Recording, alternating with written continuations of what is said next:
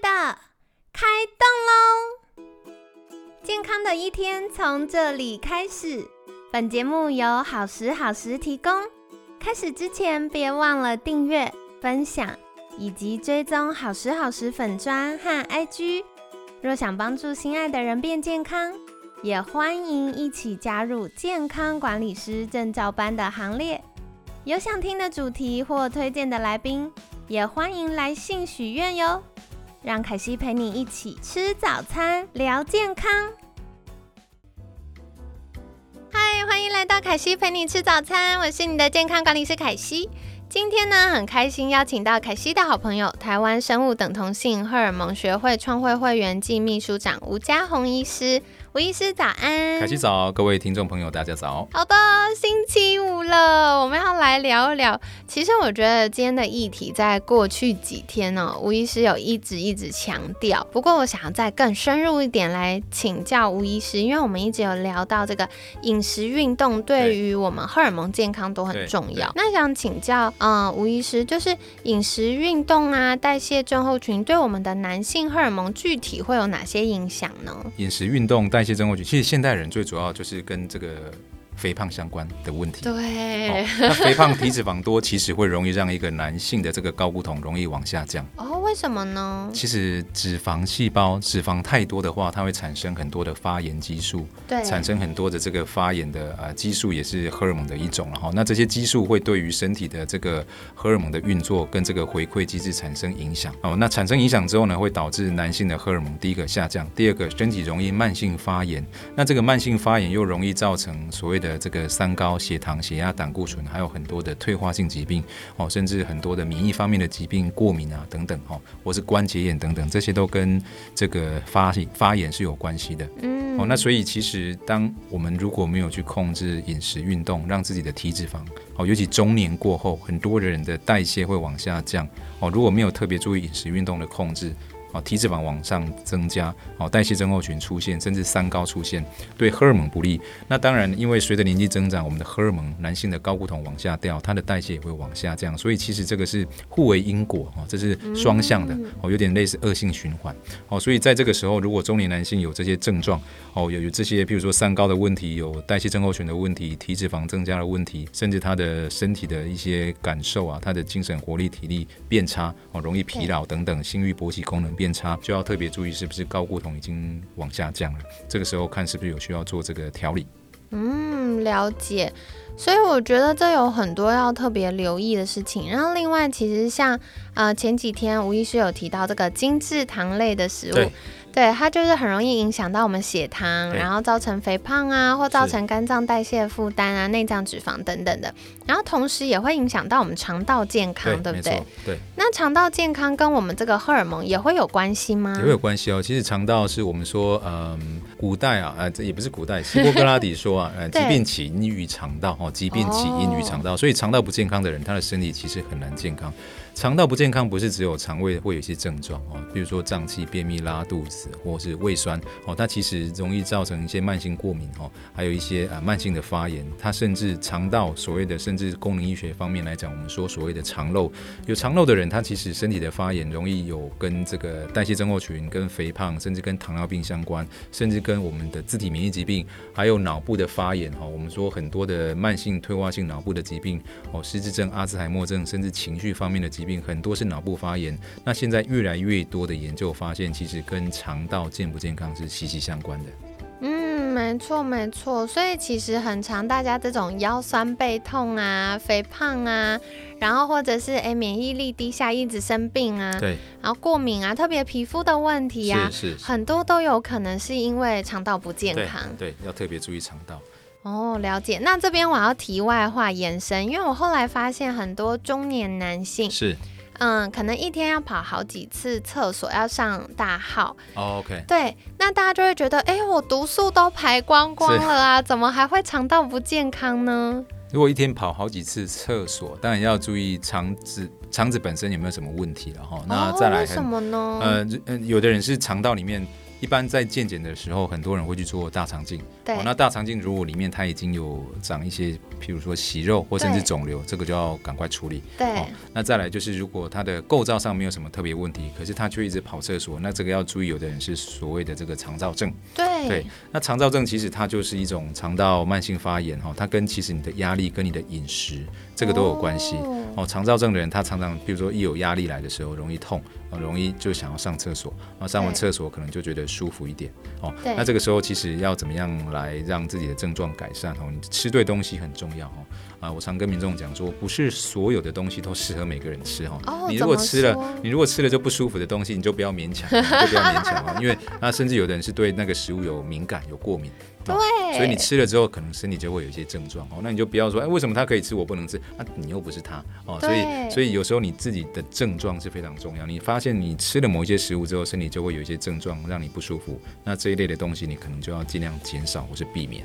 我觉得刚刚吴医师讲到一个大重点，就是我们一般脑海中认为健康的食物，其实不一定适合每个人。对对，像凯西自己啊，就是我妈妈遗传给我的基因，因为我们有去做基因检测了所以知道这件事。然后，嗯、我妈妈那边母系这边遗传给我的基因，就是我对奇异果过敏。哦，OK，对，可是小时候不知道，所以小时候吃奇异果吃的好开心哦，然后吃完就肚子不舒服啊嘴唇痒可是也没想到，是是，然后后来才发现哦，原来我对奇异果过敏。对对可是，一般我们传统印象，奇异果又是水果，对啊，然后它又有酵素，对对对，感觉超健康。对对对对，所以确实哦，确实不是所有的东西都适合每个人哦，对对所以大家如果吃了就会不舒服的，嗯可能就要多留意、就要特别注意。那精致的东西，当然呃，精致加工的糖啊、面粉、淀粉，对于肠胃道来讲，哈，对于代谢来讲都是比较不好的。哦，对，所以这个刚刚吴医师有跟我们说，就是。疾病起因于肠道，所以如果肠道不健康，又会影响到我们的代谢。那代谢不好的话，又会影响到我们荷尔蒙是了。对，就会互相影响。哦，了解。不过刚刚我听到一个有趣的事情是，原来胃酸，是胃酸就也跟肠道不健康有关。对那、胃在上面呢？胃在上面啊，其实我们说肠胃道是一体的啦，然后那胃酸其实哦有一些人特别吃到某一些食物，比如说咖啡因的东西、甜的东西哦，甚至酒精的东西，它就容易胃酸。哦，或是说他吃到除了不对的食物之外，他的饮食吃的方式也很重要。有的人就是狼吞虎咽，对，哦，那这个这样的这样的状况就容易有胃食道逆流的问题、胃酸的问题。哦，那再来有的人就吃饱之后就躺着睡觉，哦，也会容易有胃酸的问题。哦，所以其实，在如果有胃食道逆流、胃酸的人，其实他在吃的东西以及他吃的习惯上可以做一个调整。哦，了解。然后其实我觉得大家也不要小看胃的状况，因为胃酸跟食物有没有充分的混合，跟我们的蛋白质分解有关。对，是，对，所以如果蛋白质没有好好分解到肠道，它会变坏菌的食物哦。我们要吸收蛋白质，反而没有好好吸收到了。嗯、是然后另外就是这个胃酸呢，也会跟我们的一些呃营养素吸收有关。对，所以如果肠胃不好，特别是胃不好，可能我们会缺乏一些重要的矿物质啊、维生素啊，这些都会影响到的。对，没错、嗯。了解。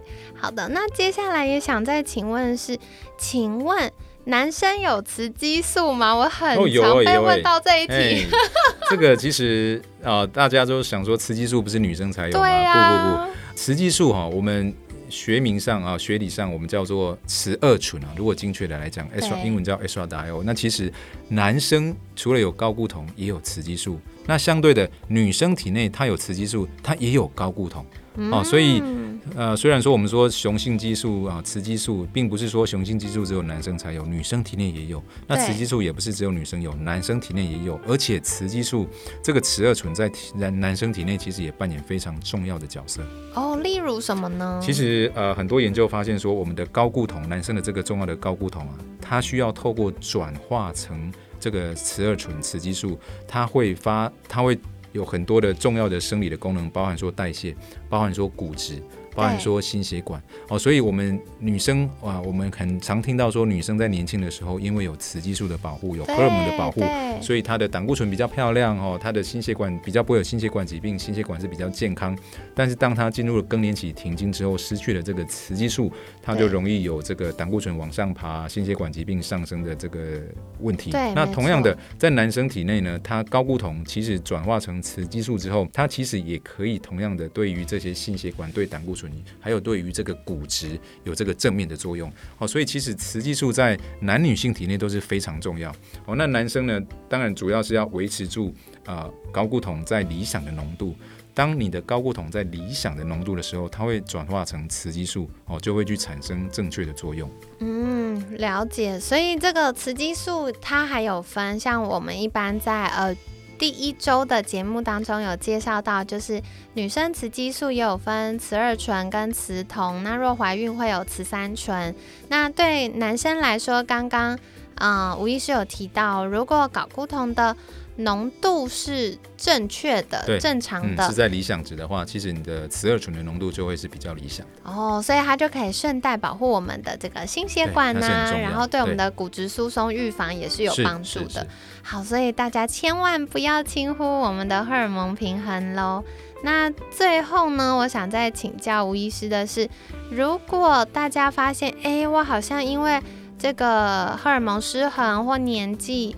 或者是因为肥胖造成荷尔蒙失衡等等互相交互的影响，那有什么好方法可以改善或打破这个恶性循环呢？OK，如果你发现说自己有刚刚我们提到的你三高的问题也好，或是精神活力、体力耐力哈，甚至疲劳、性欲、勃起功能变差的这些状况，那你从生活当中去调整哦，饮食、运动。哦，睡眠、舒压去调整，发现哎，症状依旧哦，还是还是觉得不理想。那这时候你寻求医疗专业人员的协助哦，来评估看看是不是自己真的呃这个荷尔蒙往下往下降哦，有没有需要做这个荷尔蒙的调理？因为高固酮啊，随着年纪增长往下掉，其实确实对男性的这个代谢哦产生很大的影响哦，他的肌肉不容易留住，容易流失，脂肪容易增加哈，所以它容易尾余度哈，它的代谢变差，容易变胖，体脂肪增加。尾鱼度增加，哈，三高就跑出来，哦，所以其实这个国外有做过研究，哈，这个发现说，呃，我我记得是在近几年，应该是二零二零二零年左右，这个非常有名的这个肥胖学的期刊，哦，啊，它里面就做了一个研究的报告，在体重正常、跟过重、跟肥胖的三组男性中年大叔。哦，他们都有睾固酮低下的这个问题，那他就去给他分组哦，哈，这三组人当中都给他分成说，哎，有治有用睾固酮治疗跟没有用睾固酮治疗，哈，都去给他追踪，追踪多久？追踪长达十年、十一年、十一年，很久的时间哦。然后去看看说，哎，有用睾固酮治疗在这三组人当中的效果怎么样？结果都是发现，有用睾固酮治疗的人，他的。代谢相关的指标，包含体重、体脂肪、血糖、血压、胆固醇，都是明显的改善。哇！没有用高固酮治疗的人，就是所谓的走正常的曲线，就是很多人所谓的正常的退化、正常的老化，他的三高的指数都变差。对，好，而且有用高固酮治疗的，他的生活品质、他的甚至性功能都是明显的改善。但是没有用高固酮治疗的人，就是变得比较不好。哦，所以这是很明显有高固酮跟没有高固酮对男性的身体哦身心啊造成的这个非常大的影响。那延伸，我想请问一个，如果今天是呃还希望就是可能以后会生宝宝的男性，那他可能不太适合立刻做高固酮的补充。对对对，那他有什么其他的选择呢？OK，如果还有想要怀孕的男性的话呢，因为外来补充睾固酮的话，它会降低精子的数量，不容易受孕。对，那这个时候他可能就要透过一些非高固酮的方式。哦，有一些非高固酮的方式是能够从我们的呃大脑中枢去刺激你分泌高固酮，这个时候就比较不会影响你的精子的数量。那或者是如果你这一方面荷尔蒙的调理比较没有办法做的话，那就是从生活。生活的因素去改善，从你的饮食，从你的营养，从你的运动跟睡眠，还有从你的体脂肪去做改善。因为研究告诉我们说，诶，如果你能够把你的体重，尤其是体脂肪有效的减低的话，你的高固酮有机会可以回升一点，哦，有机会可以回升一点，好厉害哟！对对对，但是当然回升啊，没有办法回升到说。你那个理想值了，所以你要达到理想值，因为随着年纪本来就会往下降。但是如果是太胖的人，他透过减重是有机会可以让他的这个高固酮回升一点，甚至延缓他的退化，止跌回升。对对对对对，没错没错。那所以刚刚吴医师有提到这个大脑中枢，嗯，如果是从大脑中枢着手的话，它是怎么样的治疗方式？有一些药物它是可以刺激从我们的脑脑下垂体下视丘啊去作用。就是请你的脑下垂体下视丘发号施令，发号施令，请你的睾丸去制造更多的睾固酮。那它会有什么副作用吗？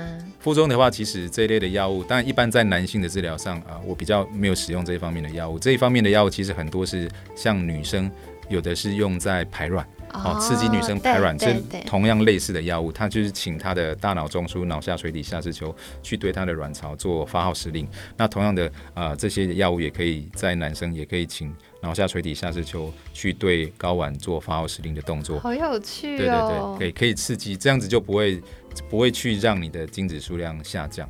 哦，不过不过呃，还是要回到我们刚刚一再强调的，就是说你的生活要先改善改变，然后你体脂肪想办法先减少哦，先减少。那这样子对你的高固酮其实有帮助，或者是还有一个方法，就是说，诶，如果你真的是高固酮很低下的时候，你透过补充一段时间之后，但是如果你接下来要怀孕，你就把高固酮停掉，哦，这个时候你的精子数量可以慢慢的回来。大概要停多久？大概可能要到啊半年左右。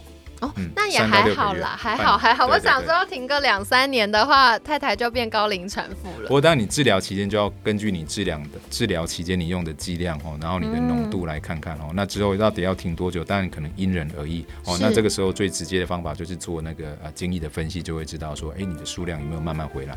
了解，所以具体要怎么搭配跟使用呢？还是要请各位听众经过医生的这个检查诊断之后再做，嗯，后续的搭配会是比较好的。是。那也欢迎大家，如果真的有就医的话，很棒哦，就记得跟医生说，哎，接下来你的呃诊疗目标是什么？然后你未来有没有一些其他人生规划等等，这些医生都可以在专业的一个建议上给你一些参考。好，所以跟大家分享喽。那希望这礼拜的内容呢，对于你们来说有帮助。我觉得如果家里啊，就是可能啊，另一半如果听众是女生的话，可以照顾一下另一半的健康。那如果是儿女的话，也可以关心一下爸爸的健康。是是。对，那其实我觉得为什么特别想要在这一周跟大家聊聊，是我们在服务客户过程中。的确发现，随着年纪增长，然后高固酮水平下降，会出现刚刚提到很多这个生理或慢性病等等的影响之外，情绪也是一个大家要特别留意的。所以有时候大家会发现，哎，怎么过了四十几岁之后，爸爸越爱。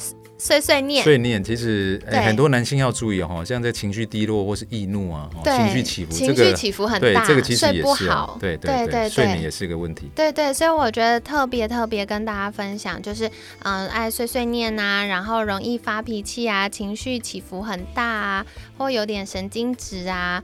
然后或者是有的时候睡不好啊，这些都不是故意的，它有可能是因为荷尔蒙变化，对他身体改变了。对对对，所以如果我们有更多的知识和同理心，我们就知道怎么帮助我们心爱的家人一起变健康。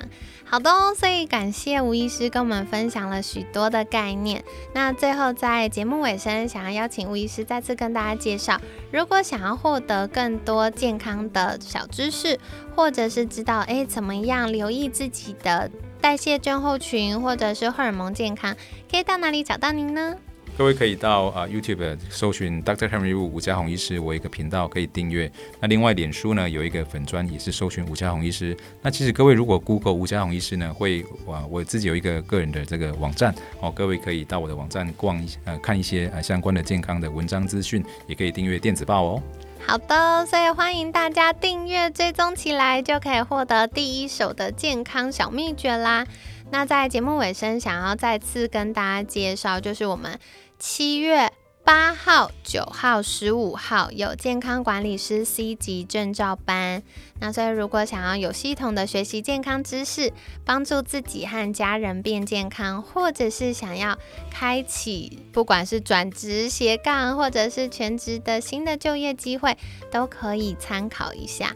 那另外，如果想要呃改善自己的健康，我们接下来也会有八周的瘦身班，现确定会在府中站。府中捷运站这边开班，那如果大家就是有其他地区的需求，也欢迎可以揪团报名，然后我们就可以在就近请健康管理师协助各位哦。那最后是，如果听完这一周的节目，你想要改善你的健康，可是不知道到底该从哪里着手的话，也欢迎私讯好时好时的粉砖，我们也可以安排健康管理师的咨询。那有需要的话，健康管理师也会协助转介到呃专家。就是可以看医生啦，或者是有专家们协助，营养师啊等等的。那另外我们也有呃连续血糖检测的健康方案，所以如果你有点拍谁或时间不好安排，没有办法参加团体班的话，我们也有一对一的服务哦，那就跟大家分享了。那今天感谢台湾生物等同性荷尔蒙学会创会会员暨秘书长吴家宏医师的分享。每天十分钟，健康好轻松。凯西陪你吃早餐，我们下次见，拜拜，拜拜。